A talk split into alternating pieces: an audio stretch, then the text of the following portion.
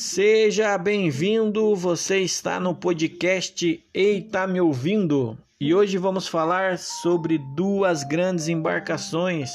É isso mesmo, o Titanic e a Arca de Noé. Vamos comparar aí a grandeza dessas duas grandes embarcações. O Titanic tinha 28 metros de largura, a Arca de Noé tinha 22 metros. O Titanic tinha 53 metros de altura. A Arca tinha 13 metros. O comprimento do Titanic era 268 metros, da Arca era 137 metros. O Titanic ele foi feito somente de aço e a Arca de Noé somente de madeira. A capacidade do Titanic era de 3.547 pessoas. A arca era sete pessoas e diversas espécies de animais. Não sabemos o certo a quantidade de animais que tinha na arca. A Bíblia não nos dá essa informação.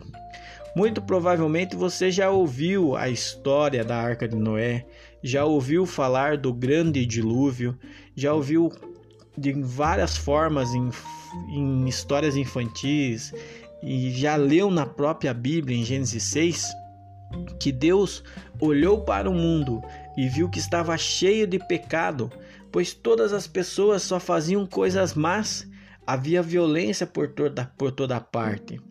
E diante desse cenário, ele disse a Noé que iria mandar um dilúvio para cobrir a terra, a fim de destruir tudo o que tinha vida.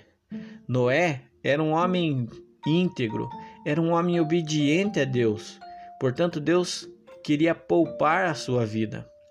Noé recebeu todas as informações para construir um grande, uma grande arca, onde deveria colocar dois animais de cada espécie, e depois deveria entrar com toda a sua família e também com as pessoas que se arrependessem dos seus pecados. Noé fez tudo conforme o que Deus havia mandado. Entrou na arca com os animais e sua família. Todos achavam que ele estava louco e por isso ninguém mais quis entrar na arca. Foi então que começou a chover muito sobre a terra e toda a forma de vida que estava fora da arca morreu. O dilúvio durou 40 dias. Depois que as águas baixaram, Noé saiu da arca e ofereceu sacrifícios a Deus.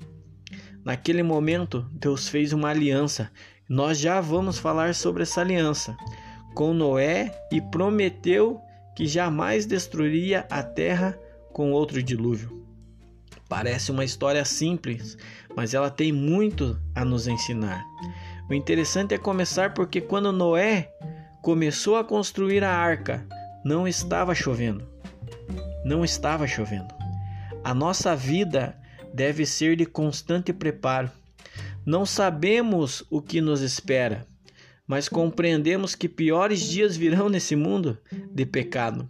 Lembre-se de que, estando preparado, por mais que as tempestades sejam fortes, haveremos de vencer por meio do nosso comandante maior. A arca, ela foi construída por amadores, o Titanic foi construído por profissionais, por engenheiros, eletricistas, arquitetos. Então, vários profissionais se envolveram na construção do Titanic. Mas saiba de uma coisa: nem sempre os mais intelectuais são os reconhecidos para o reino de Deus.